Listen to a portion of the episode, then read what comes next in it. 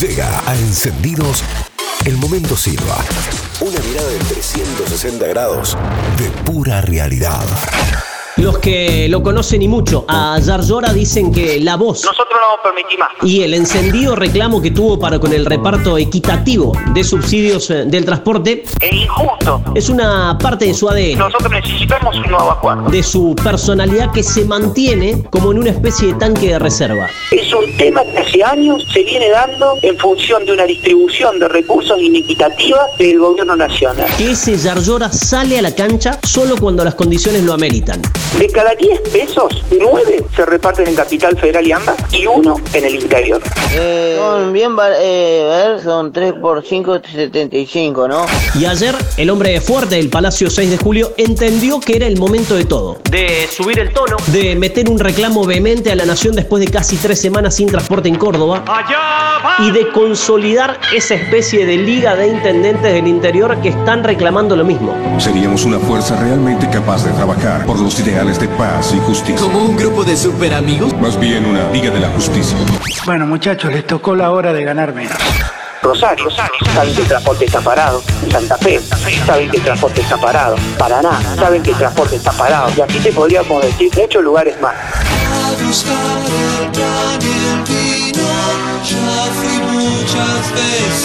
Nosotros estamos hablando con los intendentes para ponerle un pin en el tema de que vayamos a la discusión de fondo.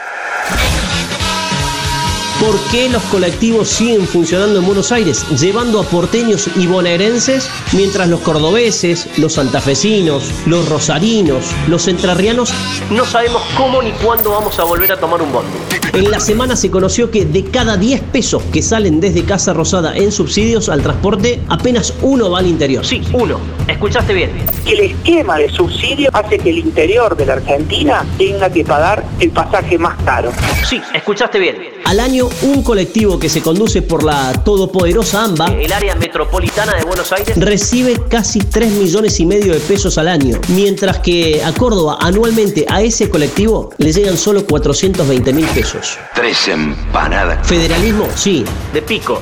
De chamullo. Por eso en Córdoba el primer sistema en colapsar, antes que el sanitario, probablemente sea el del transporte. Acá, pero también en el resto del interior. Y es por esto que se explican las charlas que desde la semana pasada existen entre los intendentes de Córdoba, de Rosario, Santa Fe, Paraná, San Carlos de Bariloche. Y la lista tiene más chances de expandirse que de achicarse. También por esto, no es extraño que en la segunda ciudad más importante del país y en la más grande, de acuerdo a la mancha urbana, se haya conformado un bloque que integran el municipio, la UTA, que es el gremio, y FETAP, para ir a golpear la puerta todos juntos, en tándem. Parecen haber entendido todos que el impacto puede ser más fuerte si el reclamo es conjunto, sobre todo cuando las respuestas que llegan desde Nación son escasas. Escasas o fallidas. Como la que dio ayer el diputado del Frente de Todos acá en Pulso, Eduardo Fernández, que habló de defender el proyecto cuando se le preguntaba por subsidios. Yo tengo la responsabilidad de defender políticamente el proyecto. Casetean. Los cordobeses votaron al intendente, los cordobeses votaron al gobernador y están haciendo política con la crisis. Casetean. Como siempre. En Nación encuentran las responsabilidades de todo en la herencia o en la pandemia. Estamos hablando que hay que darle de comer a la gente. Y esto no vino solamente por la pandemia, sino vino por una situación estructural que asumimos con toda responsabilidad. La autocrítica no juega, nunca, ¿eh? Nunca. Nunca. Nunca. Veo las cosas como A más de 200 años de la Revolución de Mayo, que se celebraron a comienzos de esta semana, seguimos discutiendo federalismo. Esa deuda que no distingue color político. El unitarismo fue menemista, kirchnerista, macrista y ahora, déjà vu. ahora es albertista. Ahora es albertista. Hay objetivos nacionales. Atender a los requerimientos del federalismo argentino.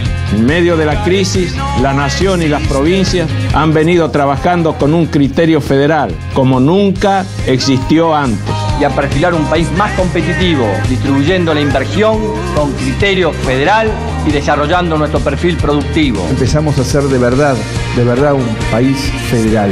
La Argentina dice ser un país federal, pero en verdad no lo es. Ese es el esfuerzo que me propongo hacer si me toca ser presidente con los 24 gobernadores de la Argentina. a ser un país federal. A ser un país federal. Sacar belleza de este